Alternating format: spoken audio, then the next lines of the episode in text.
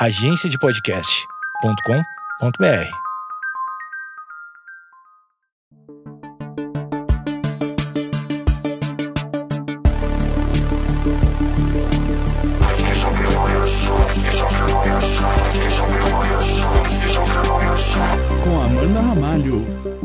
Olá a todos, eu sou a Amanda Ramalho e esse é o Esquizofrenóias. O que é o Esquizofrenóias, Amanda Ramalho, você me pergunta. Bom, um belo dia eu estava sentado na minha própria cadeira, aquela cadeira de massagem que eu comprei com meu salário quando eu trabalhava na televisão. E pensei, ó, oh, quero fazer um podcast, porque os jovens fazem podcast, é uma tecnologia que está chegando aí no Brasil. Isso, o ano era 2018, depois eu descobri que os podcasts começaram há 10 anos ou 15. Mas tudo bem, essa informação chegou a mim recentemente e eu decidi que participaria, que faria parte dessa tecnologia. Uh, Daí me fala, eu fui atrás, atrás dos especialistas de podcast, eles me falaram que não é assim, bem assim, ligar um microfone e falar ou, ou pegar no celular e, e, gravar. Você tem que ter um tema, tem que ter um propósito, tem que ter uma razão social para colocar na empresa. Bom, a razão social da empresa Esquizofrenóias, que eu acabei de colocar no meu Facebook, trabalho na empresa, presidente da empresa esquizo... CEO, vamos por CEO, CEO na empresa Esquizofrenóias, é a seguinte, vamos falar de saúde mental. Saúde mental é um tema recorrente na minha vida desde que eu sou viva. Isso faz, fazem, fazem, fazem, fazem. Regegenésio, Black Eyed Peas. Uh, 32 anos. Eu, uma menina super solitária, fui diagnosticada com depressão aos 16 anos. Posso, posso dizer que aos 15, aos 15 não, aos 5 anos, tive a minha primeira recordação de crise de ansiedade. É... Meu coração disparava, eu não sabia o que era isso. Falava pra minha mãe que eu tinha taquicardia. Porque eu com 5 anos eu era muito inteligente. Falavam que eu era super dotada. Na verdade eu não era. Eu nem sei se existe esse termo mais. Uh, eu. Minha mãe me levou a cardiologistas. Uh, e a mulher disse que eu não tinha nenhum problema no coração, não tinha porquê não, eu ter aquela arritmia e etc. Talvez eu precisasse de um psicólogo. Fui a alguns psicólogos, é, não conseguia verbalizar, evidentemente e fazia uns desenhos, aquela coisa de psicólogo infantil. Depois, é, mimada que sou, tive que sair. É, meio que obriguei a minha mãe a me tirar do psicólogo. Uh, sempre tive uma vida meio. Tá triste esse programa, né? Mas é só para explicar mais ou menos. É, gente, não vai embora, vai ficar legal. É, sempre tive uma vida meio sempre fui uma pessoa, uma criança mais excêntrica, etc. Vamos pular para os 16 anos, quando tive o meu primeiro ataque de pânico ou síncope, ou alguma coisa que é, ao longo de, de, da existência desse podcast a gente vai questionar muito, que é a questão do espectro. Me falaram que tive um, um, uma, uma síncope, mas talvez tenha sido uma. Pelo meu conhecimento hoje, que, que, que é bem pouco, mas pela minha experiência comigo mesmo e amigos e algumas leituras, terapia, etc., aquilo para mim foi um, um, uma explosão da adolescência misturado com síndrome do pânico. Enfim, passei algum, é, um, acho que um ano certinho mentindo pra minha terapeuta, que minha mãe botou na terapia, né, porque viu que aquela, que aquela reação não era normal, que eu tive medo de, de concluir um curso que eu não, que eu não queria fazer. É, e no último dia eu eu me escondi embaixo da cama para não ir, mas eu já tinha 17 anos, era uma reação tanto quanto estranha, né? Daí a minha mãe, sei lá, é, alguns dias depois me arrumou uma psicóloga, fui. Um beijo, doutora Marguita, acho que você está morta porque você era bem velha, desde sempre. Uma coisa muito interessante é que depois de alguns meses de terapia, eu cheguei para minha mãe e falei: Mãe, a doutora Marguita é uma senhora de idade. Ela, sim. Você não sabia? Eu falei, não, porque eu nunca tinha olhado pra cara dela. Foi muito tempo. Então veja que o processo terapêutico é uma coisa muito, muito, muito é, demorada, depende da pessoa, né? Uh, mas eu só chorava e tinha um brinquedo que era um. Era. Vocês não estão vendo, né? Mas eu tô fazendo com a mão. Era um, um imã que era um jogo da velha. E eu ficava lá brincando e chorando e mentindo muito, porque eu queria receber alta, né? Daí a doutora Marguita. É muito legal fazer um podcast, porque é uma coisa que eu sempre faço, que é falar sozinho. Que coisa maravilhosa. Eu tô falando sozinha, tem pessoas ouvindo, gente. Se vocês estão ouvindo, dá pra. É, Gus, o Gus que, tá me, que é meu diretor aqui. Gus, a, a pessoa quando ouve, ela consegue dar um sinal que tá ouvindo? Não, né? Então, Twitter, se você tá ouvindo essa parte da doutora Marguita, você fala, doutora Marguita. É assim, não tem o U, tá, gente? É Margita que se escreve. É... Que parte eu tava? Ah, sim, eu chorava muito. E daí um dia eu falei, como tudo na minha vida, cheguei na minha mãe e falei: mãe, não quero ir mais à terapia. Isso levou mais ou menos um ano. Dela, por quê? Eu falei, porque eu não gosto daquela velha. Desculpa, foi o que eu falei, né? Eu nunca fui muito bem educada. E eu não gosto, eu não quero. Mas eu não tenho coragem de falar pra ela que eu não quero ir mais. Vai lá e fala. Daí minha mãe foi na, na segunda-feira seguinte. Daí minha mãe falou: é, falou, ó, oh, então a Amanda não quer vir mais. Daí ela, doutora Marguita, disse a seguinte frase. Graças a Deus que a senhora está aqui, porque a Amanda tem uma depressão profunda, ela só chora e mente. Eu não posso, eu tenho medo de falar para ela que ela é deprimida e e ela tem uma, alguma reação abrupta, sei lá, hum, suicídio, porque eu realmente não conheço ela, porque ela, ela mente compulsivamente. Porque eu mentia porque eu queria que ela me desse alta. Então eu falava, ah, eu tenho um namorado, fui no cinema. Eu não tinha feito nada, só tinha chorado todos os dias na minha casa. E na minha escola as pessoas perguntavam por que, que eu chorava todo dia. Daí eu falava, ah, é porque eu tenho câncer. Eu era um pouco. Um pouco. É, eu tentava fazer humor com isso. E sem, na época do Orkut, quando as pessoas da minha vida começaram a aparecer, pessoas que estudaram comigo, sempre a pergunta inicial é, era: Amandinha, você continua chorando todos os dias? Sim, eu sou essa Amandinha. E pasmem, eu trabalho com comunicação e eu falo para as pessoas e eu apareço e consigo levar uma vida normal. Neste momento, desse devaneio que já durou 27 minutos, uh, eu pensei, vou, vou fazer, é, juntar essa tecnologia chamada podcast com a minha vontade de falar sobre o assunto para as pessoas. Pois estou aqui para falar sobre esse assunto, contar o meu depoimento pessoal, que agora vocês pararam no capítulo 16 anos, dá para entender mais ou menos, né, na animação. Se tiver um animador e quiser fazer historinha da minha vida, por favor, seja preto e branco, porque eu quero muito triste, tá? É... E 2D, odeio 3D. É... Eu falei, ah, então beleza, eu acho que este é o momento de falar. E muitas vezes já me perguntaram sobre isso, já me pediram entrevistas. É, a, uma vez pediram para eu ir no programa da Astrid Fontinelli, que nem existe mais, para falar sobre isso. Eu achei que eu não estava preparada, porque para mim é um tema muito delicado e eu acho que, que, que por, um, por alguns anos eu glamorizei esse tema e muita gente que, que sofre disso e sofreu já glamorizou porque é legal falar que toma remedinho pra cabeça. Eu não acho mais, mas já achei, né? É, e, e todo mundo é um Pokémon, já evolui, não sou mais o Pikachu, sou o Raichu, não sei qual é o próximo. Estamos aqui esperando você que é nerd. Pode me escrever qual é o próximo Pokémon aí na, no Twitter do programa que é Esquizofrenóias. Uh, bom, nos 16 anos comecei a me tratar, psiquiatra, etc. Hoje Amanda, 32 anos. Quantos anos isso faz? Não sei, não sei fazer conta, mas faz mais de 15, acho. Eu sou burra, tudo bem. Uh, eu posso falar que eu sou sequelada por causa de remédio, mas isso é só preguiça mental. Uh, e, e, e, hoje eu vivo essa vida que muitos de vocês me conhecem, outros me, conhe me conhecendo agora. E eu quero conversar com você, você mulher que tá em casa, sozinha, desempregada, que tá aí nessa bad, nessa depressão. Vem pra cá nesse cantinho que a gente vai ler o seu recadinho de amor.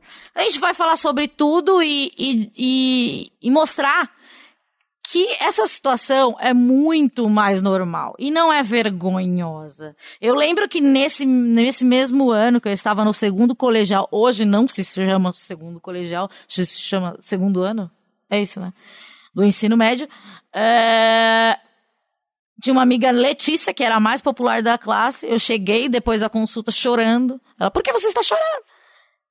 Eu falei, ah, eu vou tomar remédio pra cabeça. Ela, ai, tudo bem, eu tomo, eu tenho, eu tomo fluoxetina, eu tenho toque. Eu falei, "Ah, a Letícia, ela tem amigos, ela consegue falar no seminário aqui na frente e ela tem toque, ela é a mais legal da sala.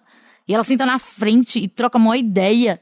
E ela é amiga de todo mundo, dos bagunceiros, dos nerds, dos grunge. E eu era só grunge. E eu só conversava com as mesmas pessoas. Eu falei, gente, então existe um mundo. Desde então, estou aqui, vivendo, diagnosticada. A primeira vez que me diagnosticaram, falaram ansiedade depressiva.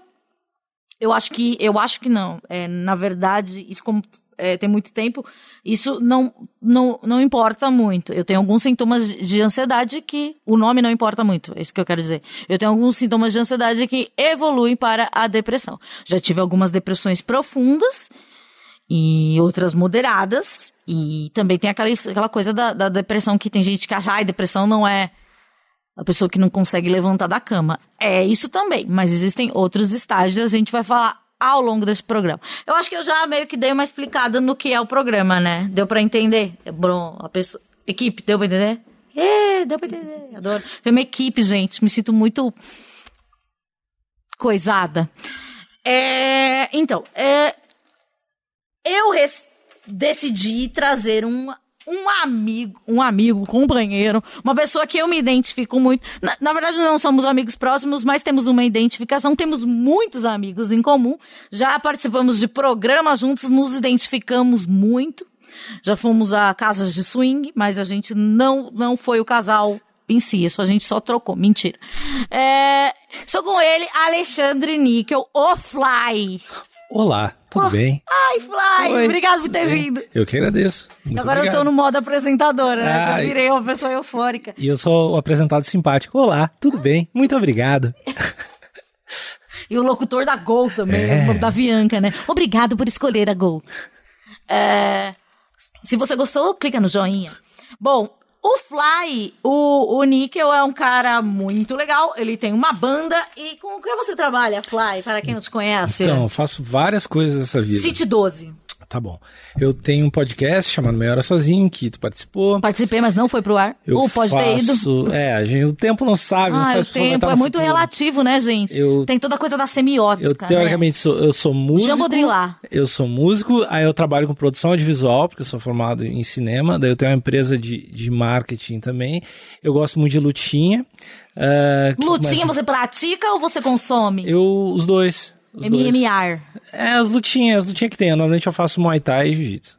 E daquelas aquelas lutinhas de namorado, você faz? Como é que é lutinha de namorado? Tipo, Aquelas briga? você dá- brinca de lutinha com a não- namorada? Eu acho isso fa- dá a possibilidade de dar merda, ainda mais você que tem 1,90 Não, mas, pô, cara, a chance de ser legal com a chance de dar merda é muito. Tu acertar um, um soco. Daí, Então, galera, sem lutinha com namorada, lutinha não. com namorado nunca, nunca. Lutinha com amigo também nunca vai dar certo. Nunca vai dar assim. certo, É, porque aparece um. Sempre, uma, uma sempre farpa. porque começa sempre alguém a levar a sério, tipo, começar a ficar mais irritado e querer ganhar, daí nunca, nunca é legal. Mas eu faço várias coisas. Eu acho que a maioria é relacionado a vídeos e música, e eu gosto muito de fazer podcast também.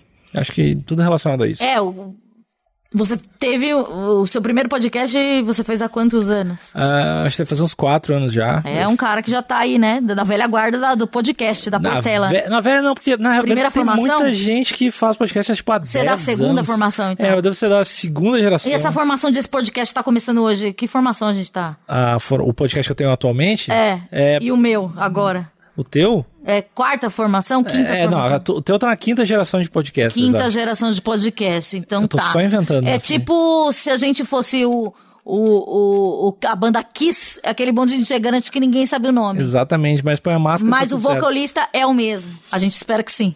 Exatamente. Ah, e, e por que eu escolhi você? No Twitter, alguém me falou que eu deveria fazer algo com você, porque nós éramos parecidos de alguma forma. Fiquei um tanto quanto encafifada. E, e daí o, o Nico já foi no meu programa Chá das 4 e 20 Músicas, que ainda não foi pro ar, com a banda dele, Topas, que é muito legal. E eu era fã de Topas antes de conhecê-lo. Eu não sabia. A vida é estranha, a vida é uma coisa. A vida é estranha. A vida é uma coisa muito estranha. Eu consumi a sua banda. Isso é muito Da estranho. época do Orkut. Então, cara, o mundo, o mundo é uma parada muito estranha. Ah, eu gosto da vida, dá umas oportunidades legais. Gostem. É isso aí. Gostem de Topas, é uma banda legal. É, E, e me falaram, daí, sei lá, amigos em comum, etc. E a gente já conversou sobre o assunto algumas vezes. Fly, Alexandre, Níquel, você se considera uma pessoa ansiosa, depressiva? Tem alguma história é, desse tema? Conte um pouquinho pra gente. Então, eu acho que ansioso, com certeza, mas. Então, eu acho que eu consegui hoje em dia, eu acho que principalmente nos últimos, no último ano, controlar muito melhor minha ansiedade e aprender a lidar muito melhor com, com isso ao longo do tempo, ao longo da vida, por experiência, por tentativa e erro. E sobre depressão, sinceramente, eu não sei, cara, porque eu já fui, eu já fui em muitos profissionais, muitos psicólogos, muitos psiquiatras. Eu vou em psicólogo muito desde que eu sou criança, assim, desde que Você eu tenho vai aqui ah, ainda em São Paulo hoje em não, dia? aqui Você em vai... São Paulo eu fui num, ah, eu fui num que fez umas duas consultas, três consultas, assim, na primeira ele, a gente ficou- eu fiquei conversando com ele, ele, silêncio, assim, daqui a pouco ele, cara, não sei, eu sei que tem alguma coisa, eu não faço ideia do que é, mas tem que continuar vindo aí, cara. E aí, esse aí eu fiz mais umas consultas, mas meio que não foi pra frente, assim. É, que tem que rolar uma empatia. Então, foi uma outra coisa que eu comecei a me dar conta com o tempo, que precisa rolar uma empatia. Eu acho que eu nunca tive isso. Apesar de ter passado por vários psicólogos, psiquiatras, neurologistas e tudo que é possível. Reiki. Tudo que é possível eu já passei. E eu acho que eu nunca encontrei alguém que eu confiasse, porque eu acho que talvez eu não confie 100% na, na ciência da coisa. A Por isso que você está realidade. aqui no Esquizofrenóias. Pode entrar, psiquiatras. Pode Temos entrar. uns 17 psiquiatras que vão. Tentar. É um reality show novo. Qual é o novo psiquiatra? Escolha o psiquiatra. Qual é a doença? Qual é o diagnóstico? É, isso acontece, porque eu, eu menti muito pra doutora Marguita, depois fui em algumas outras, eu lembro de uma que parecia que ela era minha amiga, eu só falava de meninos, sabe? Eu falava, meu, tô pagando uma pessoa pra ser minha amiga. Eu prefiro não ter amigos, porque é muito derrota, né? Você ter que pagar um amigo. Eu Já fui, cara, eu já fui em vários tipos. Do- eu fui do tipo que chega e te dá remédio meio do nada, dá o que tu quiser. O que tu quiser. É, já fui em psiquiatra hum, que, tipo, meio que eu falava, ah, eu acho que eu tenho que experimentar esse remédio aí. E o cara, ah, beleza, tá aqui, três cartas. Gente, que Eu responsabilidade. já fui nesses, eu já fui no que, no que falou que eu tinha que comprar uma arma, Mentira! juro. Como Eu já- assim? Eu tava comentando. é, Até hoje eu não sei se ele, ele falava Ele coisas. ironizou, Eu cara. não, cara, pior que eu acho que não, porque ele foi o mesmo cara que falou que eu, deve, que eu ia trair minha namorada. Que, que eu, Gente, mas ele é um vidente ou psicólogo? então, não, mas olha só, a, a história foi assim, eu tava comentando, eu tava falando da vida, como é que tava, e eu tava comentando que eu estava feliz. Eu tava, não, meu, meu relacionamento tá de boa, eu tô, eu tô conseguindo ter um relacionamento legal, eu tô, tipo, só, tô com ela, tá, tá tudo massa, sabe? Ele é, então, isso aí é porque tu tá depressivo, né, cara? Porque isso aí quando melhorar, depois aí, depois dos remédios, quando o remédio começar a fazer efeito, aí tu vai ver, porque no olho assim eu sei que tu é meio filha da puta. E aí, tipo, isso assim.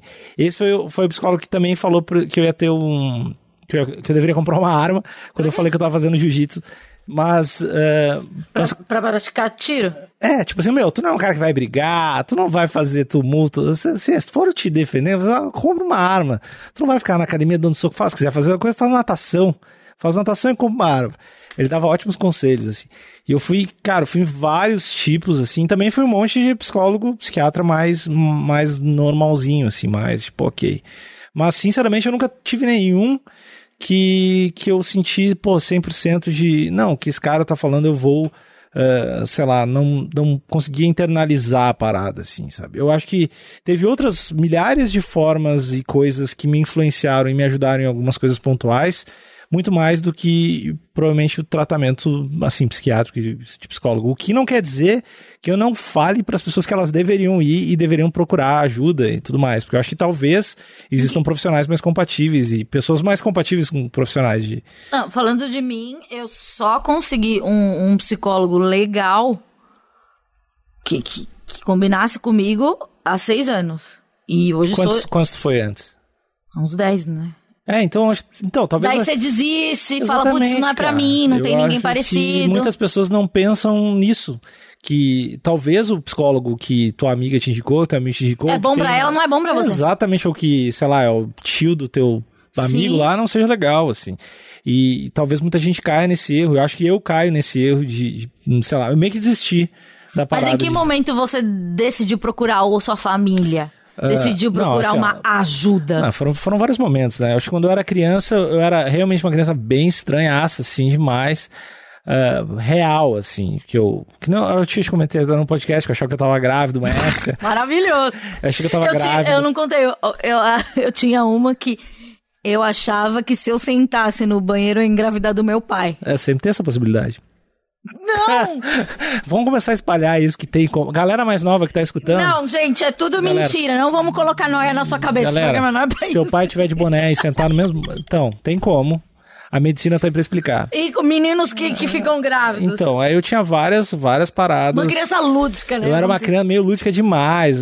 Tinha a época que eu falei que eu era irmão de Jesus por muito tempo. Maravilhoso. E aí eu, eu passei por isso e, e Mas meio... a sua mãe reagia isso? Ela ria? Não, é que tá. Minha mãe, eu acho que eu vi ela rir quatro vezes na vida. Então ela não era. E meu pai era um cara de boa, assim, mais brincalhão, entre aspas. Aham. Mas, eh, então, eu era muito estranho mesmo, assim. Muito, sei lá, pegava. Primeiro que eu, sei lá, falava o dia inteiro, ah, vou matar minha irmã, daí, o que é normal entre irmãos. Só que eu chegava, pegava um martelo e quebrava a parede da- do, do quarto e eu pensava, Mas ah, você sentia ódio por ela? eu não lembro muito bem, mas eu. Ah, isso foi uma infância na muito infância, sei tenra. lá, tipo, quando eu tinha 7, 8 anos, eu, quebra, eu quebrei toda a parede com a- um martelo, assim, porque eu queria fazer uma passagem secreta Ah, pra entrar no, no armário dela. Eu ia matar ela na noite, voltar e ninguém ia anotar nada. Que maravilhoso. Muito desenho. né? É, não, então, aí eu era uma criança meio estranha, estranhona, assim, de, de, de tudo mais. Eu acho que eu passava pela mesma coisa de- que tu passou de ser meio criança inteligente quando é criança. E aí permanece. Não, tipo, eu tinha que, sei lá, quando eu tinha 6 anos, eu tinha o QI de É, 18, então, 17. essas, essas crianças, elas são uma eterna promessa. Exato, mas não indo. acontece nada. Então, cara, porque na real, ou tu entende, tem uma percepção sobre as coisas e acaba ficando bem louco e depressivo. assim. É, você fica muito. Você internaliza muita coisa. E aí, puta, eu fui em vários assim quando era criança, que é basicamente jogar o cara a cara, que tu joga com, quando eu era criança. Aí tu fazia os desenhinhos lá, olhava as figurinhas. Eu me lembro muito disso, eu achava um saco, assim, não, Sim, não gostava. são 50 minutos que E aí, você odeia. Fui várias vezes, e quando fui ficando um pouquinho mais velho, eu me lembro que chegou um psicólogo, um psiquiatra, não me lembro na época. E aí eu, ele chegou e pra mim e pro meu pai, ele chamou os dois e falou: Ó, parada é assim, o Alexandre vai ser um cara que vai conseguir levar a vida se ele continuar não se tratando. Mas se ele se tratar, ele vai ser. Talvez leve melhor e tal. Mas assim, ele não quer. Assim. E aí meio Você que. não queria? É, eu não. Pra mim, eu Você, ia. você diz o, o tratamento medicamentoso. Não, não. Tratamento de ir no psicólogo, de, de fazer, fazer o lance. Aí eu devia ter uns 13 anos, 12 anos. E aí eu cheguei na época, eu, ah, meu, eu não quero, eu vou, não quero ir um psicólogo, não quero em psiquiatra, não aguento mais jogar cara a cara e ficar falando sobre infância. E aí, depois, muitos anos Desenha uma macieira. Puta, cara. Qual delas é o seu pai? Aí muitos... Alguém, se alguém, um psicólogo, conseguir fala, me fala por que, que tem que ter essa fixação por macieira e pai e casinha, por favor, escreva no e-mail que é esquizofrenoias.gmail.com. Explica pra gente, porque a gente só sabe a outra, o outro lado. E aí eu acho que mais com uns 20 e poucos anos que eu comecei a ter crises de ansiedade. Isso em Porto Alegre. Isso, em Porto Você Alegre. morava com a sua família. Isso, família. Já eu comecei... fa fazia facu. Isso, eu comecei a ter crise de ansiedade e aí... E como era essa crise de ansiedade? Cara, é muito. Bom, todo mundo que já teve, tá escutando, sabe Mas quão horrível. milhões de, de, de níveis. A minha, a minha, tá, aquela sensação de que eu tava com um gato se mexendo no peito. A sensação de que meu pulmão tinha somente 40% da capacidade de ar. Sim. A sensação de que eu não conseguiria passar, parar nunca de pensar a respeito do que tá, aquilo estava acontecendo no momento. A sensação de que eu conseguia racionalizar que aquilo era uma parada, mas não conseguia, tipo, internacionalizar essa Sim. racionalização e parar. E, meu, um desespero, uma, uma parada assim. E aí eu comecei a, a ir, no- eu fui num, num- psiquiatra e comecei a tomar uma, uma medicação.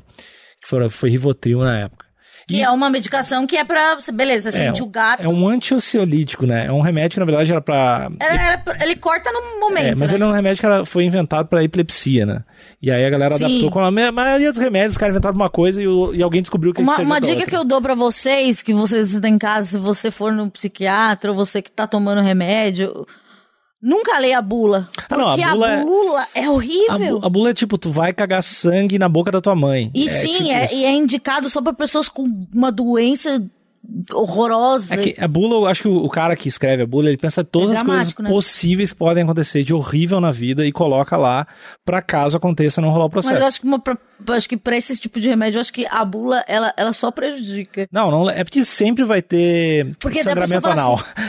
A pessoa é fala um- assim, mas eu não tenho epilepsia. Meu Deus, eu sou, eu sou esquizofrênico. É é legal, tu toma, sei lá, um, um Tilenol, sangramento anal. Tem lá, tu- todos? Não sei, mas qualquer coisa tem Eu sangramento gostava de ler Aliás, só que agora eu não enxergo direito. Sangramento anal é um ótimo nome de banda ruim, aliás. Sangramento anal. E, enfim, aí eu comecei a toma- tomar. Como é que é o nome? Rivotril pra Rivotril quando tava pra ansi- de- ansiedade e tal. E aí. Você, você tinha sentido o gato lá, tomar umas Senti o gato, e aí o a, meu equipe psiquiatra começou a falar pra eu tomar, met- sei lá, tomar todos os dias pra eu não ter essa, essa parada. E eu também tive sempre muito problema de concentração. Muito problema, muito, muito, muito. E aí fizeram, já fizeram aqueles testezinhos de questionário e eu tinha um DDA no nível, sei lá, um pombo com problema cerebral, assim. Eu tinha um DDA bem alto, não conseguia me concentrar em nada, assim. Sim, eu também. Aí, sobre concentração, eu- basicamente o que, o que eu já tive na vida diagnosticado foi eh, ansiedade, né? Como é que se diz? TDAH, É isso aí, déficit de atenção. E, e alguns psicólogos, fa, fa- alguns, isso varia muito. Alguns Sim, falam que eu sim. tenho depressão profunda, assim, não, tu tá deprimidão, tá muito deprimido, cara. E outros falam, não, A não, melancolia é uma é, característica da sua personalidade. Pois é. Então aí, aí eu não sei. Mas aí, enfim, eu passei por todas as, as paradas de, de tomar o remédio, de. ah, o que todo mundo passa, de ah, meu, eu não quero tomar remédio. É, Sim, você tem, né? aí- o primeiro dia que eu tomei o remédio, que minha mãe chegou com o remédio, fiquei muito ansiosa e eu tive que precisar tomar o remédio. Então aí tu fica com aquela ideia, não, quero porque vai mudar quem, minha percepção, quem eu sou. Aí eu comecei a pensar, eu nem gosto tanto de mim mesmo, assim. eu, tipo, não tenho problema de mudar minha percepção. Aí, beleza, eu tomei, eu acho que o anti-ansiolítico anti. É uma parada que, puta, a sensação que eu tenho, pessoalmente, é que é só um lance paliativo. Sim. E eu acho que, na verdade, acho que os- alguns médicos podem falar melhor sobre isso, mas eu acho que é mesmo uma parada muito É, é, paliativa. é pontual, né? Você tá com a crise, Cara, é pra, toma... é pra resolver. E aí para. o, meu, o psiquiatra na época falou uma coisa muito interessante. Tipo, meu, se tu acha que é isso, por que, que tu não usa isso só pra momentos que tu precisa e tá, só vai ficar sofrendo e tendo uma crise de ansiedade? Só toma. E era isso. Você já passou por aquele momento? Eu passei por esse momento, que é, é, só de ter o remédio perto de você, você já se sentia melhor? Não, na verdade não, O cara. diretor disse que sim, que ele já passou também. Eu, eu não. Eu já passei Se por eu, eu momentos. tinha na bolsa, já, já, me, já me curava. Eu já passei por momentos de, de abusar de medicação. Também. Tipo, Rivotril, principalmente. Eu já tomei, sei lá, muito, muito mais do que eu deveria. Daí, cê, daí tá, tem, tem efeitos horrorosos e efeitos bem prazerosos também. Não, tu- Não, vamos, não vamos ser hipócritas, né? Porque é uma droga Então, e aí tu toma. pesadíssima. E eu não sabia que tu não podia beber quando tomava. Nossa! E aí, até na, tem, uma- tem uma história que eu fui gravar uns baixos num disco e eu tomei e eu pensei, puta, talvez eu fique nervoso. Eu nunca fico nervoso gravando, mas talvez eu fique. como vacina. Eu tomei, eu tá, vou tomar antes. E aí eu esqueci e tomei de novo. E aí eu bebi uma, bebi uma parada antes de gravar. Você ficou pelado Eu não consegui gravar. Eu não consegui gravar, assim. E aí foi, foi muito estranho, assim. Eu, tipo, zero, zero capacidade de, de execução de qualquer coisa. E tu sente. Basicamente, pra quem nunca tomou esse tipo de medicação, tu sente meio como se tu, tá acor tu tivesse acordado há um minuto e tivesse que digitar uma carta do, do teu trabalho. E isso, essa sensação dura até acabar o remédio. Então é horrível. Tu sente o corpo numa dormência mental. Eu acho que essa poderia ser uma boa descrição.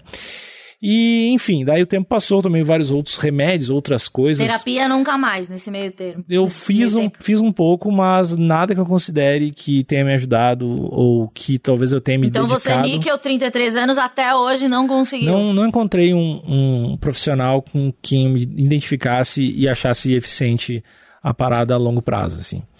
O que, o, que, o que me ajudou foram outras coisas que hoje eu não tomo nada para ansiedade e nada para não tomo nada de remédio assim, mas o que eu sinto que me, me ajudou foram outras coisas da vida assim, de começar a- Tipo, eu acho que eu começar a entender melhor pra mim o que que era, o que, que quais eram os gatilhos pra minha ansiedade. isso é importante. É, que pra mim, pessoalmente, é saber que eu tenho que fazer alguma coisa e não estar fazendo. Aí pode Como assim? Oi, eu sou o PC Siqueira. E eu sou Gazanzeta, Juntos temos o Papo Torto, seu podcast favorito. o único podcast do Brasil. Toda semana a gente vai falar sobre. A gente fala sobre. O que, que a gente fala sobre? O papo aqui é torto, então a gente fala sobre qualquer coisa. A gente fala sobre filosofia, sobre ciência, sobre bolacha, sobre bolo, sobre eh, rap, sanduíche, sobre política. A gente é a gente é muito comunista, você tem que gostar disso e a gente é ateu. Vai dar tudo certo. Vai dar tudo certo. É, tchau.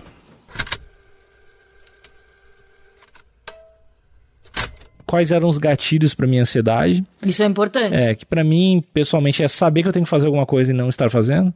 Aí pode Como ser- assim? Por exemplo, se a gente tivesse combinado de que eu seria o cara que editaria esse podcast e eu tivesse que te entregar na sexta que vem e até eu ficasse tipo, puta, meu, acho que eu não vou editar, eu não vou conseguir editar. E eu chegasse até quinta, eu ia ficar malzaço durante todos os dias até eu te entregar a parada, porque, meu, eu sei que eu tenho que entregar porque Mas eu é- combinei com ela. Eu entendo isso, mas é, às vezes é, a ansiedade ela te acel- acelera e às vezes ela te paralisa também. Então, pra mim, eu acho, eh, eu não, não consigo racionalizar as paradas, porque, por exemplo, tem o que na minha cabeça se passa é que tem muita coisa que eu sei que vai acontecer, coisa simples, sei lá, Tipo? que nem a gente falou isso agora, se eu tivesse que editar esse podcast, talvez, eu sei que é uma coisa que eu demoraria uma hora e meia, duas horas, mas eu ia ficar pensando sobre isso mais do que esse tempo, ia sofrer sobre isso, se fosse algo que não me animasse verdadeiramente, assim.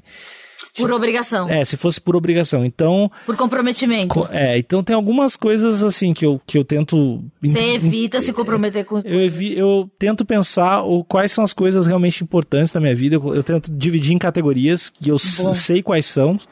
Então eu tento assumir coisas que estão nessas, no mínimo duas ou três categorias. Que é, pra mim, é, dinheiro é uma parada importante pra eu não ficar ansioso. Tipo, eu não posso estar, assim, assim? saber que eu não vou ter grana pra pagar conta e tal dia, saber que eu tô zerado. Se eu souber que eu não vou ter, eu vou estar muito mal de grana, eu fico ansioso, eu sei disso. É. Eu também sei a parada de saúde, que, que, sei lá, se eu não praticar esporte, que nem eu não estou praticando nas últimas duas semanas, se eu não praticar esporte, se eu não comer bem, eu sei que vai aumentar muito minha ansiedade. Aí também tem outra coisa que pra mim é muito importante, é se eu não estiver produzindo alguma coisa ah, artisticamente, seja um podcast, seja um disco. E a Isso- quarta isso coisa... Produzir, é, desculpa. É, é, eu tenho muito isso. Eu, preci- eu tenho que tá. Hoje eu tô muito feliz, porque eu tô fazendo uma coisa que eu sempre quis na vida. Mas, a- às vezes, fazer. Você trabalha com arte, né? E, mas você também trabalha com outras coisas. É, fazer a coisa assim, no automático, ela não, não dá uma, uma. Não é um gatilho. Que tipo de coisa, por exemplo? É, você disse que você tem uma agência. Sim. Então, beleza. Você vai numa reunião, um call com um cliente chatíssimo. Ou, ou, ou, sei lá, coisas que me. Eu vou, vou falar do meu exemplo. É, festas me deixam muito mal. Porque, assim, a festa é pra você fe- ser feliz, certo? Teoricamente. Mas pra mim não, porque eu vou ter que entrar num modo mais simpática. E isso é, me causa um um estresse maior. Então eu evito, eu não evito, eu evito ir à maioria das festas, mas é, eu evito coisas que me fazem, é, que gastam. Que, que, que eu preciso gastar uma energia que eu posso colocar em outra coisa. Por exemplo, ir numa festa que eu sou obrigada ou fazer uma coisa por prazer. Eu prefiro fazer uma coisa por prazer. Talvez por isso eu seja pobre. Então, o que é, o que o, o, o lance é, tem coisas que, assim, ó, tem uma festa vai ter que ir e tem uma rotina de trabalho que eu vou ter que seguir. O que que eu faço, pessoalmente? Eu organizo as coisas que eu sei que eu vou precisar fazer de um jeito para que Mas exija... uma planilha? Que, que exija Ou é na pouco. sua cabeça? Não, por exemplo, assim, a a empresa que tu falou. Ah, tem, pô, tem outra parte do trabalho que é meio chato, que é, sei lá, em reunião de cliente, tá? A, a empresa, a minha empresa é organizada com a galera que trabalha lá para eu precisar do mínimo possível fazer coisas burocráticas. Tipo, eu não resolvo nada de banco, eu não resolvo nada de contador, eu não sei nada de, disso. Sabe E- o que me dá vontade de fazer xixi? Caixa eletrônico. Como assim? Juro, dá vontade de fazer. Eu tenho pavor de caixa eletrônica. Por quê? É, me dis- dispara um gatilho da ansiedade. Eu não sei por quê. É, tem, tem alguma lógica aí. Tem uma lógica que é da burocracia, entende? Sim. Que, que é do, do, do compromisso do- da vida adulta, Ó, sabe? um- Coisas que, que Um exemplo, um exemplo medo. muito prático. Eu engarrafamento de carros assim, tipo Eu não sei dirigir é uma, uma parada que me que deixa acontecer muito, comigo. me deixa muito ansioso. O que eu fiz quando eu morava em Porto Alegre? Eu eu tinha eu loquei o apartamento e eu tinha um escritório onde tinha produtor de vídeo. Eu loquei os dois do lado do cinema onde dava pra ir a pé. Sim. Então, quando eu sabia que, tipo, ah, vou ter que sair às seis, não, vou pro cinema e saio duas horas depois, quando não tem engarrafamento. Então, eu preparava as coisas. que eu- Eu sei que eu tenho que ir pro trabalho. Eu sei Você que... mente pra você. É, não, eu sei que eu tenho que ir pro trabalho, mas ok, eu odeio trânsito. Se tiver a caso assim, tipo, ah, não quero ir pro trânsito, tem uma alternativa, beleza, se precisar uma vez ou outra, tudo bem, mas eu não posso ter a rotina de fazer, passar duas, eu- porque eu começo a pensar, cara, eu tô morrendo, eu tô passando um tempo da minha vida nesse carro aqui, Tá desperdiçando. eu tô desperdiçando, eu poderia estar fazendo qualquer coisa, eu poderia estar aprendendo alguma coisa sobre a China, cara. Eu poderia fazendo qualquer coisa, eu tô num trânsito, olhando e começo a pensar, daí eu começo a enlouquecer, eu começo a olhar a placa dos carros, fazer conta com as placas dos carros.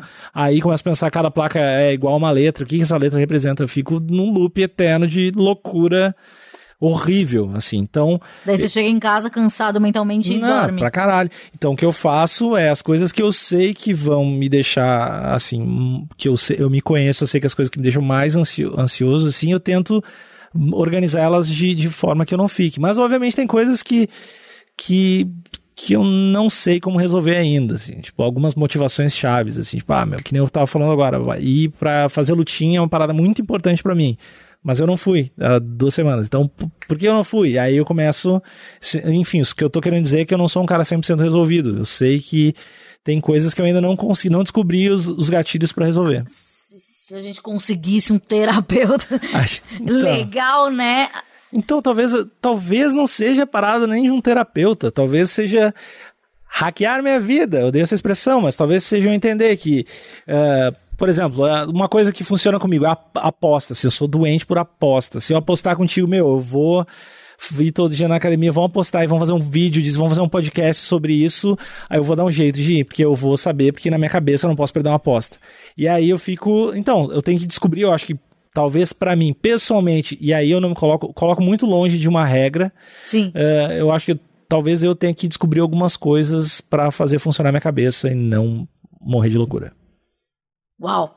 É, então você vê, né, que, que o que é, é, sei lá, a ansiedade? É você sofrer por coisas que, que não merecem. Pra, então, eu acho que dificilmente é uma ansiedade racional. As pessoas que têm crise, ah, o que eu vejo, as conversas que eu tenho, é tipo caixa de, pô, eu tenho que ficar no caixa eletrônico. Eu, cara, isso não faz sentido nenhum, assim. É, Sim, e pra mas mim, daí tem gente que fala assim, não, mas eu sou super ansiosa que eu tenho que entregar um trabalho. Mas isso não é ser ansioso, isso é o normal. é, ansioso, sei lá, se tu comer cabelo por causa disso, né? Exatamente, arrancar cabelo. Eu Que é já normal. tive essa fase, Ah, sabe? tu era, tu era das que comiam cabelo? Não. Sempre tinha uma pessoa Eu no tinha um colégio que comia amigo que, cabelo. te, que é- e comia a raiz, eu só arrancava. É, eu nunca tive nada de- desse tipo, ou de me cortar, ou Já nada do tive tipo. também. Eu nunca tive. Mas é que é, o- tudo é parece sem, sem sentido, mas eu acho que a gente vai arrumando sentido na nossa cabeça, né? Uhum. Tipo, o arrancar cabelo, tipo, ah, eu não sei porque eu começo a contar os cabelos errados. E, eu- ou eu preciso de um arranhão, porque daí vai fazer um. um vai fazer. eh, Pelo menos tá doendo algo que eu vejo. É, as coisas há um sofrimento interno que ele a gente não a gente não consegue escrever ou, ou racionalizar. Eu até a gente até consegue, porque eu acho que pela experiência. Mas imagina uma pessoa que tá começando na área. Galera estagi estagiária da é, ansiedade. aí. estagiário de ansiedade não não consegue lidar, ou você acha que tá ficando louco. Em algum momento você achou que tava ficando louco? Eu sei- hoje em dia não, mas assim, isso do, do, do caixa eletrônico, eu já sofri muito, sabe? Mas De- pensou assim, estou ficando louca. Já. Tipo, meu, isso me. Mas me dava vontade real de ir no banheiro, física. Tipo, qual daí eu queria entender por que que o meu cérebro virou essa chave e dispara o xixi, É sabe? encosto. É encosto. É, só encosto É mesmo. encosto. Então esse é o programa religioso, pessoal. É daquela mulher sensitiva Plot Márcia twist. no Facebook. Plot twist. É. Hum, Então. Eu não, eu não, é muito difícil. É, o ruim é quando tu, pra mim agora, eu estou na fase que eu, eu entendo algumas coisas como ela- elas acontecem, tem outras que eu não consigo dar o gatilho pra fazer funcionar. Eu acho que, às vezes, talvez um gatilho pra te entrar no- na vida um pouco mais, mais, mais motivado, daí seja a medicação mesmo.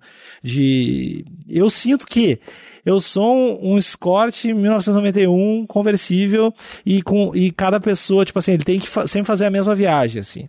E às vezes ele para. E às vezes precisa de, sei lá, alguém para empurrar. E essa pessoa para empurrar talvez seja a medicação, talvez seja um gatilho que eu não saiba. Mas, tipo assim, eu tenho que. Eu tenho que aceitar que eu sou um Escort 91, que eu não sou um Monza 96. E o Escort Sim. 91 tem coisas legais de ser um Escort 91. Ele, pô, ele funciona super bem e tal, mas tem outras coisas que. Você não pode se comparar também com o rendimento de outra pessoa semelhante a você. Ou alguém. Exatamente. E, e sei lá, isso. É, eu acho que eu não sei se um dia eu vou conseguir resolver 100%, sabe? Ah, Mas eu acho que, que é, vive- conviver com isso é, de maneira natural e, e evitar esse sofrimento do, do- de questionar por que sou assim. Ah, eu, eu acho que o lance de, de eu ter, assim, não, não tomar medicamento hoje, não é porque eu não quero, assim, é porque eu sinto que eu não preciso, eu não tenho mais essas crises de ansiedade. Isso eu já acho caralho, assim, eu fico feliz Sim. de, pô, não preciso tomar medicamento. Porra, velho, quando eu comecei, eu tomava 16 comprimidos por dia. 16 do que? De. Anafaranil, era um, um antidepressivo tricíclico. É, primeiro, quando você vai no psiquiatra, eles começam a te dar os mais modernos. Eu não respondia ao tratamento. Uhum. E daí vai, vai, não sei o quê, daí Prozac, anos 90. Esse tricíclico, é, hoje quando eu conto pra alguém que eu- da área, algum médico, ele fala, isso não, dá, não se dá pra ninguém, sabe? Porque tem muito efeito colateral. Eu sofria muito pra fazer cocô. É, aqui tem todo, todos os efeitos colaterais. É, boca seca. Todo remédio tem isso da boca seca. Mas o anafranil era muito pior. Sangramento anal. Claro, porque eu não cagava. FT. Porra, isso é lógico. Hashtag sangra... Posta aí, hashtag sangramento anal. Sangramento anal. Quem tem, quem sofreu esse, esse, esse, esse fissura anal, por favor, gente, vamos, vamos se sentir junto. É, E- mas é- é- esse lance de efeito, efeito colateral, minha mãe assim, sempre tomou antidepressivo e sempre teve problemas também. E ela teve, tomou um remédio que ela ficou com a metade do rosto paralisado, assim, uns cinco meses, assim. E ela, é aquele lance que o médico fala, é, tá lá na bula, mas é um a cada 200 mil. Parabéns, você foi sorteado. É, exatamente. Nunca ganhou um boné, sempre ganhou uma paralisia facial, assim, né? Eu tenho uma boa. Na época eu tomava muito remédio. Quando você tem a receita, você compra o remédio do mês ou dois meses. Então você toma muito, né? Se você toma 16 comprimidos, eu comprava, tipo, muita caixa. Existia uma promoção da drogaria São Paulo que dava DVD.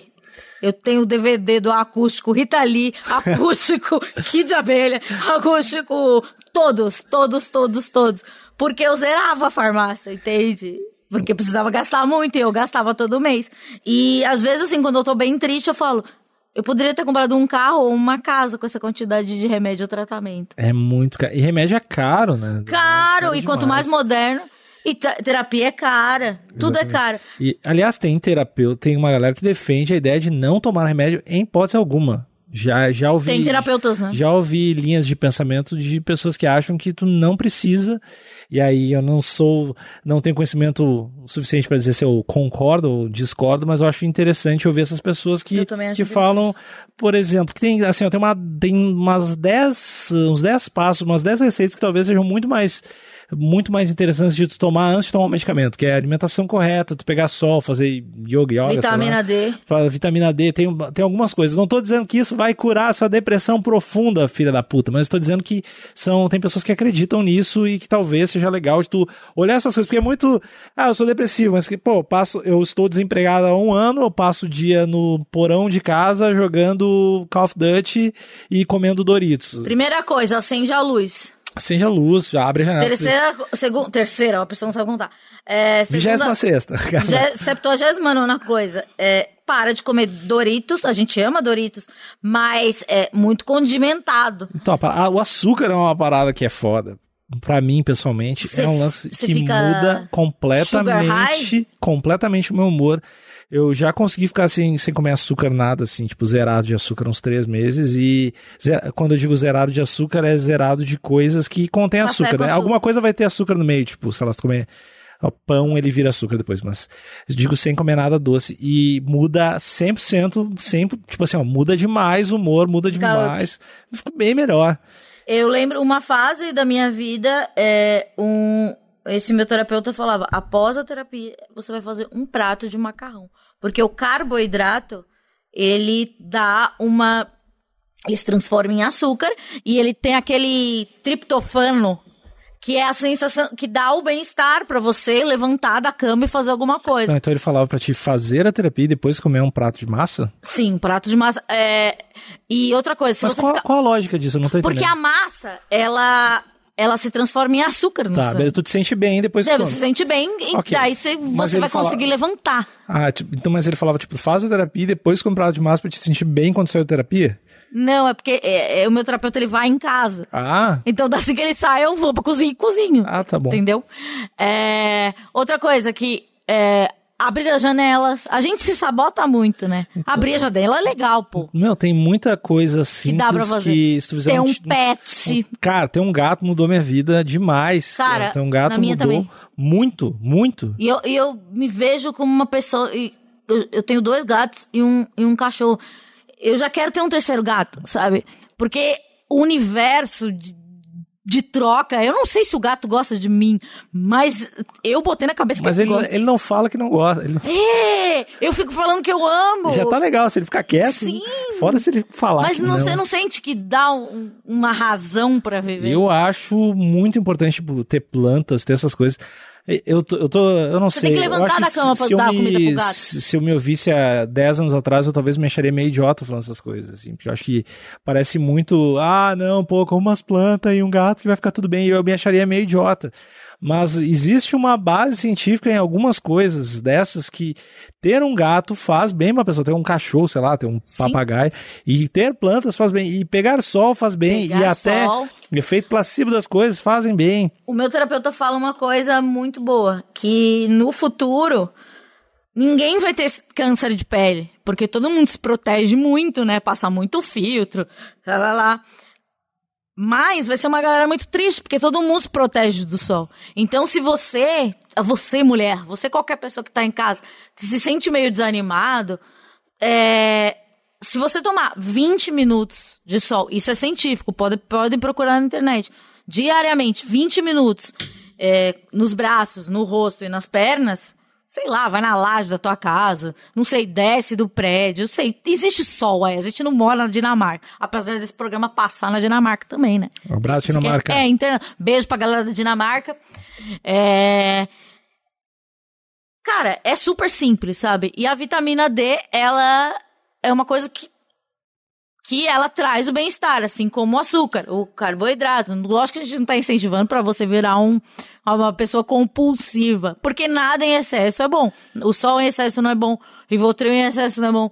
É, virar uma pessoa é, é, que, que prega a terapia, sabe? Virar uma pessoa quadradona, como se fosse uma religião. E até uma religião também, sabe? Ter um propósito, sabe? É, muito, em muitos momentos da depressão, as pessoas falam, você tem que descobrir o que te faz bem. Quando você tá muito na depressão, você nunca consegue. Você consegue. Mas nesse momento dessa depressão semi, você vai. Você lembra que você gosta de alguma coisinha. Então, acho dá que, prazer. eu acho que a pessoa sempre busca a sua zona de conforto nesses momentos. E aí é uma coisa mais, tipo, ah, o que, sei lá, eu gosto de jogar videogame. Sei lá, o cara tu vai para as coisas mais seguras. Eu acho que todo mundo tá sempre buscando conforto e segurança e não sentir medo. E, e aí eu acho que tu algumas vezes tu tem que entender que nem sempre tu vai ter uma opção de ser feliz. E nem sempre vai estar tudo bem. E nem sempre existe uma escolha certa. Não E existe. Às vezes tem uma escolha. namorada te deixar, você tem que ficar triste. Exatamente, tem que não ficar é triste. tipo, ai, vou procurar um médico porque eu tô deprimido. Não, É, a gente também vive numa cultura que todo mundo tem que estar sorrindo bonito e, e feliz, né? Não, E fazendo e- doisinho na foto. E eu acho que é, é importante entender que não existe o sempre a escolha certa. Por exemplo, sei lá, tua, tua namorada te largou, ah, tu vai pra tal lugar ou tu vai pra tal lugar. Às vezes as duas coisas são ruins, assim, tem que escolher a menos pior E, sei lá, eu acho que é é escolher teus nortes, o que que vai guiar tuas escolhas e, a, e partir disso como princípio pra tudo na vida. Que eu acho que por isso que eu tava falando, a, a religião às vezes é interessante, por mais que eu Sim. não seja um cara Eu também não religioso, sou nada. mas às vezes é um conjunto de crenças e coisas que Meditação. de alguma forma faz sentido pra te não tomar decisões tão estúpidas, tipo não matar ninguém ou sei lá, que sempre é uma boa. É, é, eu achei uma boa ideia, não Sempre matar é uma ninguém. boa. Por enquanto, me parece razoável essa É, ideia. nunca se sabe, né? É, eu acho que. E... Outra dica idiota. Gente, tem muita dica idiota. Não, não, não digo idiota, mas dica super simples. É, se tem problema pra dormir, tira a luz branca do seu quarto e põe uma amarela. Porque a branca é, é o sol, né? A amarela é a lua. Então ela vai dar mais sono. Não tô falando que isso vai ser mágico e etc. Mas tu acabou de falar uma coisa muito importante, Mas é importante. que é sono, cara. Sim, sono, sono é importante. Sono é pra tudo, assim. Tem, eh, eu tava vendo umas pesquisas agora, porque antigamente sempre falava, ah, exercício, por exemplo, pra emagrecer. Exercício é a parada mais importante. Aí não é a parada mais importante, a alimentação é muito mais importante que exercício. Aí depois falavam que, que tá, e segundo exercício. Hoje já se sabe que a segunda coisa mais importante é o sono, muito mais importante do que exercício. E não só para corpo, para metabolismo, para físico e engordar, emagrecer, mas o sono, se tu tem menos de 6 horas por dia de sono, a não ser que tu esteja no espectro de 0.00001 da população, tu tá te A fudendo. não seja que você seja o João Dória. Não, tu, cara, tu tá. E todo mundo que acha, não, eu consigo dormir pouco, eu tô de boa. Não, tu não, não, tá. não é de boa. Então a parada do sono eu colocaria nesse assim no pacote tentativa pra baixar a ansiedade e ser um pouquinho mais feliz, eu colocaria o sono no top 5 ali, porque eu acho que é, é foda, assim. Também aí tem, tem várias coisas relacionadas a sono, como ronco e caralho, quatro que prejudica muito. né? Sim, apneia. Eu tenho apneia e eu descobri que eu não, não chego no sono profundo com facilidade. Isso explica muita coisa da minha irritação durante o dia, da minha falta de disposição. Daí agora eu estou tentando um- uma, um outro viés de tratamento que é melhorar o meu sono para quem sabe eu consiga até é, diminuir o medicamento. Sim, e quais, o que que você tá fazendo pra melhorar o teu sono? Além de trocar a lâmpada, a, a cor da, da lâmpada? Então, por muitos anos eu, eu só dormia com remédio. E faz um ano que eu consegui não dormir com remédio. Pra mim isso é maravilhoso. O que eu faço é eu tento, não não tenho, não ligo TV, não fico no celular. É... Tipo, tu não fica quando tu deita um tempo antes? Como é, qual é a tua rotina Não, pra assisto dormir? TV, vou na sala, volto, Tá. vou pro quarto, durmo. Daí tem um gatinho Tá, lá. mas tu chega, tu, tu chega no quarto já não usa o celular. Tipo, tu não usa o celular na cama. Uso pouquíssimo, assim, só pra ver as últimas coisas. Desligo, não fico lá. Já fiquei épocas, tipo assim, é, no celular até adormecer. Isso é ruim, porque se você vê alguma coisa que te estimula, você não vai conseguir dormir. E, e quando a pessoa tem insônia também, é, dá muito medo de não dormir. E, e você ficar com medo de não dormir, você não vai dormir, porque sua cabeça não tá focada. É, é, é difícil. É, já tem aplicativos de, de meditação guiada. É, tem aqueles, aquelas frequências binaurals que tem gente que, que acredita, tem outras pessoas que não acreditam. É, eu particular, algumas vezes já, já eh, comigo já, já fui feliz. A aromaterapia é, Aromaterapia é um cheirinho bom. É, um cheirinho bom. Lavanda dá uma coisa. é, o cheiro de lavanda deixa você mais relaxado. É, daí você põe no pulso, Tu tá, etc. tu tá usando, tu tá usando essas coisas que tu tá Eu falando? uso porque eu acho que hoje eu não tomo tanto medicamento. O meu plano não é parar porque eu, eu não vou me sabotar porque eu sei que é um sofrimento e pode acontecer coisas horríveis, né? Uhum. É, porque tem gente que fala, ah, quero parar de tomar remédio. Não, você tem que ter uma responsabilidade com você mesmo. Porque você pode retroceder, voltar a ser uma pessoa deprimida e voltar a estaca zero. Hoje eu me considero uma pessoa feliz. Mas é, eu acho que existem outras alternativas. Com a maturidade, eu também, sei lá, a Amanda que começou a tomar remédio, nunca pensaria em fazer exercício pra ser mais feliz ou, ou mudar a luz do quarto. Entendeu? Ou não ter um travesseiro escuro. Então, são coisas muito mais simples e baratas que remédios. Simples e né? baratos, porque os remédios são bem caros.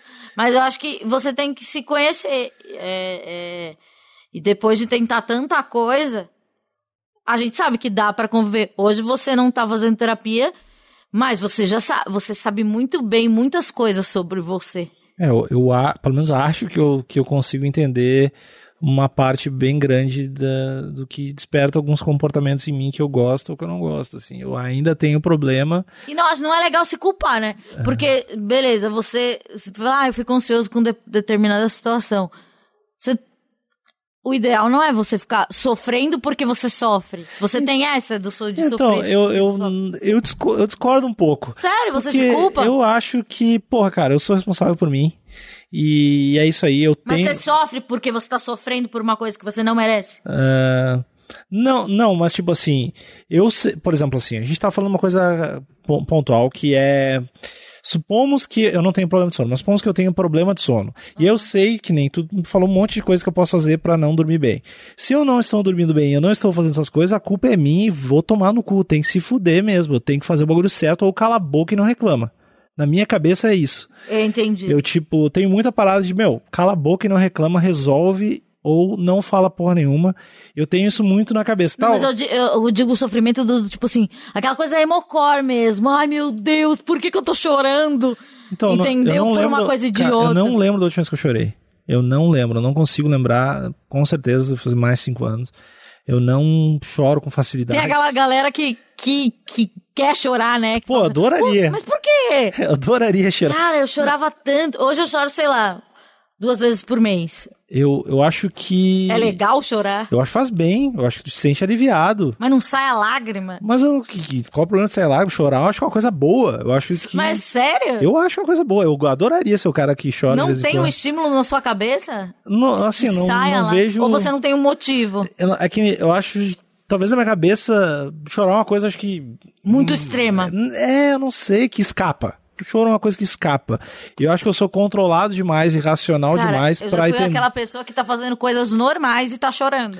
É, eu não. Tipo assim, ah, mas tá tudo bem, não? Tá tudo bem, só tá, tá, tá normal, tô normal, só tá saindo uma lágrima. Eu me lembro de uma. Tipo assim, minha primeira namoradinha, segunda namoradinha, quando eu fui no cinema com ela, ela chorava em trailer de filme, assim. Mas eu choro. É, como isso, cara? Meu, tava passando. Olha que idiota. Tava passando um filme do. Que, do, do rock, o lutador, que ele tem um filme, não sei se é novo. Creed. É, que ele tem, tem um, o filho É, do. o filho, do, Creed. Que é Dá um- uma explicada É aí, uma, que eu não uma- sei. Creed é um- é uma continuação de rock, do filme Rock. Ele velho. É, ele não é velho, maravilhoso ainda. E. Treinador. Ele é o treinador do filho do Apollo, que é, o- é um adversário do, do Daí Rock. o que acontece? Ele me pega um câncer. Eu nem assisti o filme. Só sei que o meu namorado falou: Ah, ele tem câncer, não sei o que, ele vai contar pra ele agora. Eu comecei a chorar. Ele falou: O Rock, o lutador, é- vai ser legal. Eu- Ainda tem um outro filme, ele não vai morrer nesse. Eu falei: Ah, mas eu não gosto que as pessoas tenham câncer. Não, Sabe? acho que é normal, cara. Eu acho que não. Eu não. Eu não vejo, eu não vejo grandes problemas nesse, tipo assim, eu acho legal, acho assim, acho que é saudável, é bom chorar Não, não é coisas. chorar porque você viu um pedaço de um. Mas Isso é é porque tu te, saudável. tu te envolve com o aparato, tem uma empatia, te coloca no lugar. Eu acho que se tu. Não sei, tu não tava sofrendo, assim, Não, né? mas eu queria que É. ele tivesse câncer. Ele é o rock ou lutador. Eu não vejo, eu acho. Não tem problema. Eu, na então minha eu cabeça, me culpei na minha cabeça por não. essa reação Então, eu cabida. pessoalmente eu não vejo problema. Não Não, tem não problema. acho que Não- se- também não, não acho que seja, desculpar. também não acho que seja ruim chorar e ser, ser emotivo. Eu não acho isso ruim, nem um pouco. Sei Mas lá. você não choraria? Você não, Não, chorou nesse filme? Nem fuder, deixar graças, pá. Não, não é chorar. não, cara, não, eu não tenho eu não, não eu, eu tenho medo vendo filmes assim, mas eu não, não sinto a emoção de chorar. ah, nem em filme de cachorro, que é Não, de cachorro, Filme de tipo cachorro. Marley e eu. É, não rola. assisto, faz mal pra mim. Eu, eu vi aquele A Culpa das Estrelas, também tinha uns adolescentes com câncer. Foi no dia que minha, câncer, foi no dia que minha, minha tia morreu de câncer, que eu vi. E eu, daí eu não chorei, daí eu vi, é, sei lá, tô vazio por dentro. Não tem mais nada, não, não vou chorar nunca mais. E, mas eu não, não é uma parada que, que eu pessoalmente tenho, mas eu acho que é, deve fazer bem chorar, cara. Eu lembro que é, meio, é um alívio, assim, né? Tu te sente meio aliviado. Eu me sentia, pelo menos, quando eu chorava em Não, pra 96. mim, a minha relação com o choro é que, eu já chorei tanto, choro tanto. É, é uma coisa física, acontece, como ir ao banheiro. Tipo espirrar, pra ti é tipo É, espirrar. Tipo ir no caixa eletrônico e dá vontade de fazer xixi. É, sei lá, tu não fica com raiva de ti mesmo se tu espirrou. Não. É, então, é isso aí, cara. É, não uma vou, não vou me cobrar mais. É, É, porque tem todo esse, esse o glamour do choro, né? Tem gente que quer chorar, tem gente que não quer chorar, tem gente que chora porque é bonito. Chorar porque é bonito? Ah, é, uma pessoa que se emociona. Você não acha bonita a pessoa emocionada? Nem um pouco. Sai ranho quando chora demais. É. Nossa, soluça. É. Eu tinha alergia emocional. Quando eu chorava de tristeza, eu ficava toda empipocada. Puta que bosta, chorava Era sempre. horrível. Mas de dor não ficava, era engraçado. É, não. Acho que foi a primeira vez que eu, fu- que eu percebi, que a minha mãe percebeu que eu tinha algum problema.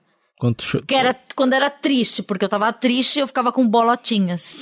E quando eu sei lá, de raiva, não. Mas hoje em Dor, dia- não. hoje em dia tu Não, não tem chora mais. muito. Não, não, não, não embolota. Uhum. Mas sei lá, há uns três anos aconteceu assim. eu Falei, caralho, voltou essa porra. E tu falou que tu tava feliz agora. Quais são as coisas que tu falou do lance do sono e tal? Quais são as coisas que fizeram tu chegar nesse caminho de chegar nesse podcast hoje e falar que tu tá te sentindo feliz? Gatinho, Ter um gato, ter, ter dois gatos, é, ter é, uma família, sabe? Tipo, me sentir parte. Eu sempre, eu sempre tive problema, assim, sabe? Eu, eu achava que eu não- nunca fazia parte dos meios que eu tava. Então, é, eu conheci uma pessoa que me, me, me acolheu e eu acolhi a pessoa. Então, nós somos uma família, entende? Não é eu faço tô convidada na família dele, ou ele tá na minha. Ou a gente divide a casa porque é. comodidade. É, por. Não é cômodo, tipo, sei lá. Não sei a palavra. Por. É. é quem souber a palavra, coloca aí. Feijão, cara, tenta falar É, palavra na- porque é feijão. Não, porque eu, a- naquele contexto é, é o nosso mundo, entende? É, no meu trabalho, hoje, no meu trabalho eu faço as coisas que realmente me fazem bem. Tipo, eu tô há não sei quantos anos da rádio, mais de 10, sei lá, quase 15. E eu gosto da rotina. É, ansioso, eu não sei como, como você lida com rotina, mas eu gosto da rotina, porque eu preciso ter um controle. Se eu tenho uma coisa que foge muito da minha rotina, há um sofrimento. Então, é, não estar numa TV aberta também me deixa muito mais saudável. Porque a- o que a ansiedade da TV, do trabalho. Porque há Feedback. toda uma pressão de audiência, de, de você dar certo, de corresponder às expectativas e você acabar fazendo uma coisa que não é que.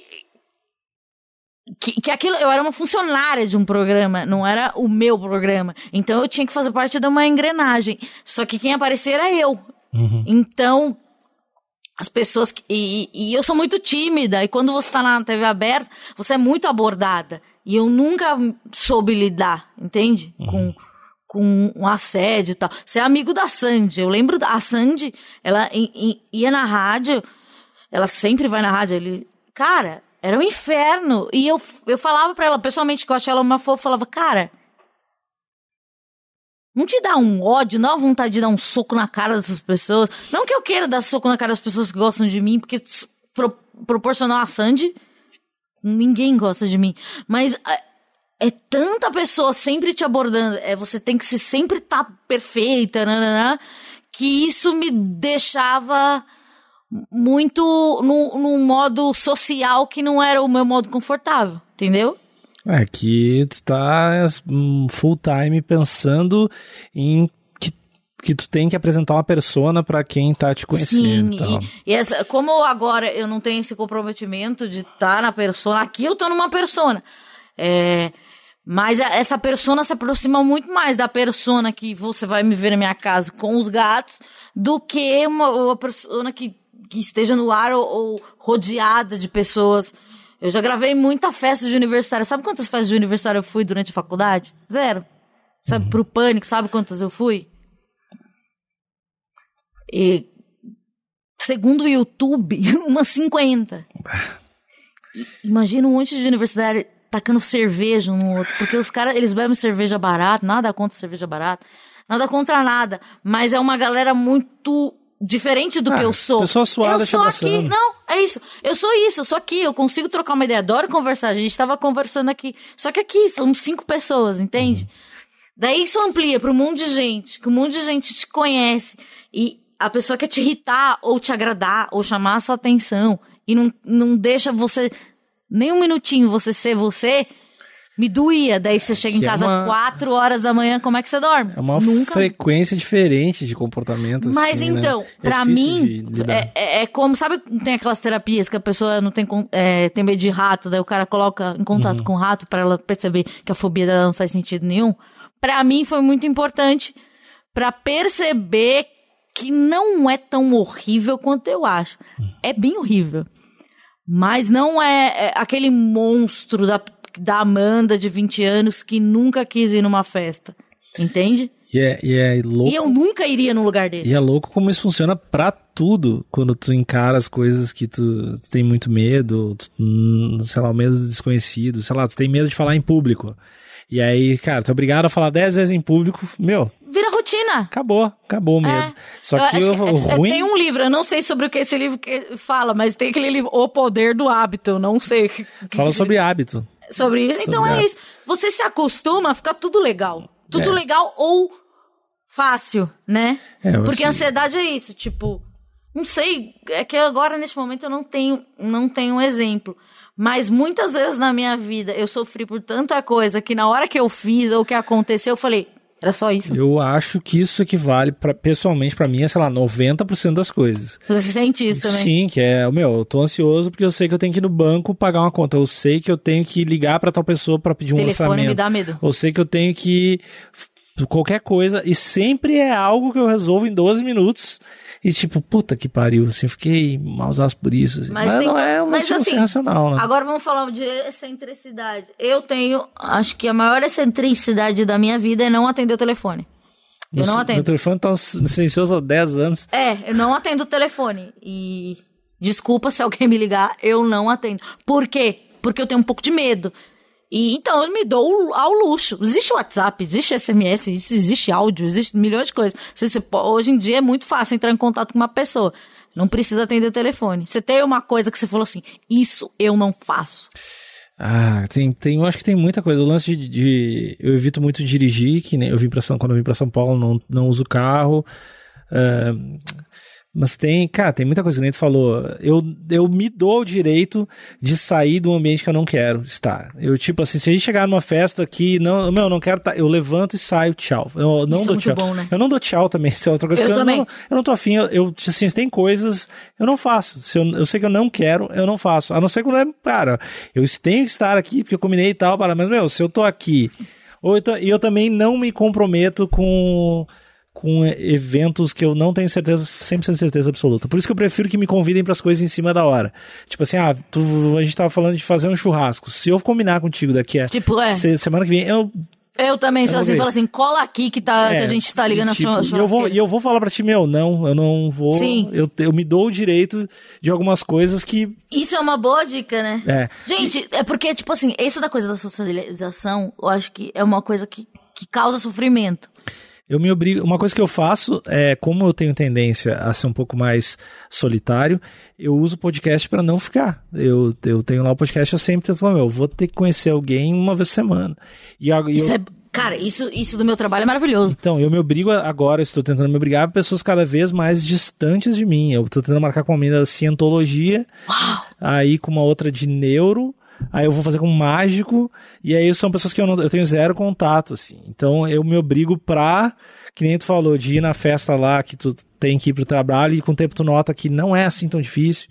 Então, eu, como eu tenho uma Mas dificuldade... é, ainda mais sem que ele manda aquele save the date que cinco meses antes. Puta, cara... Acabou minha vida. Eu Eu, tenho- só vou viver em propósito disso. É, eu tenho um casamento pra ir em setembro agora. Você tá sofrendo. Eu comecei já a pensar sobre isso, cara. E é. é Gente, tipo, save eu- the date não é legal. é, pô, por que as pessoas não, não convidam pra. "Ô, Meu, eu vou casar semana que vem. Muito mais, É. muito mais fácil. Vai ter, vai ter um churrasco aqui quarta, tô casando. Do tipo assim, cola no churrasco agora, cola no meu casamento. É, Eu acho mais prático, põe né? interno e vem. É. Acho que é, deu pra ter mais ou menos uma ideia do que vai ser este programa. Agora, eu. É, como esse é o primeiro episódio, não, não vai dar pra pra fazer o que a gente.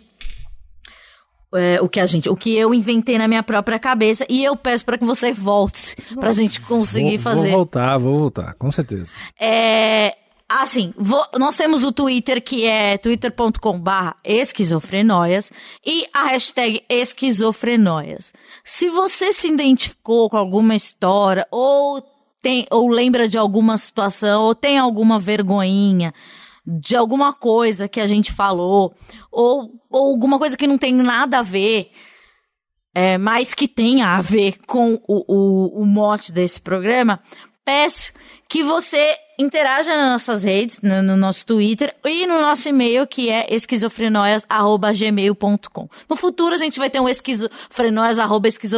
Negas, uh, muito amo esse negócio de ter o domínio da situação. Foi uma piada. Com essa frase super maravilhosa, eu agradeço você, Níquel. E, por favor, passe suas redes sociais, o seu podcast, que é muito legal. Eu participei, espero que já esteja no ar. Eu estou muito pressionando ele, porque certeza que teve gente muito mais interessante e eu quero que ele bote o meu primeiro. Então, uh, Alexandre Nick é o meu nome, meu username para todas as coisas, pro Instagram, Twitter, tudo é Alexandre Níquel com N-I-C-K-E-L. Meu podcast é Meia Hora Sozinho, tem, sei lá, no Spotify, no YouTube, no iTunes, em todos os lugares, onde tiver o da Amanda também. E é isso aí, obrigado pelo convite e a gente se vê, a gente se fala. Um grande beijo. É isso aí, paz nos estádios e um abraço para quem é travesti. Tchau.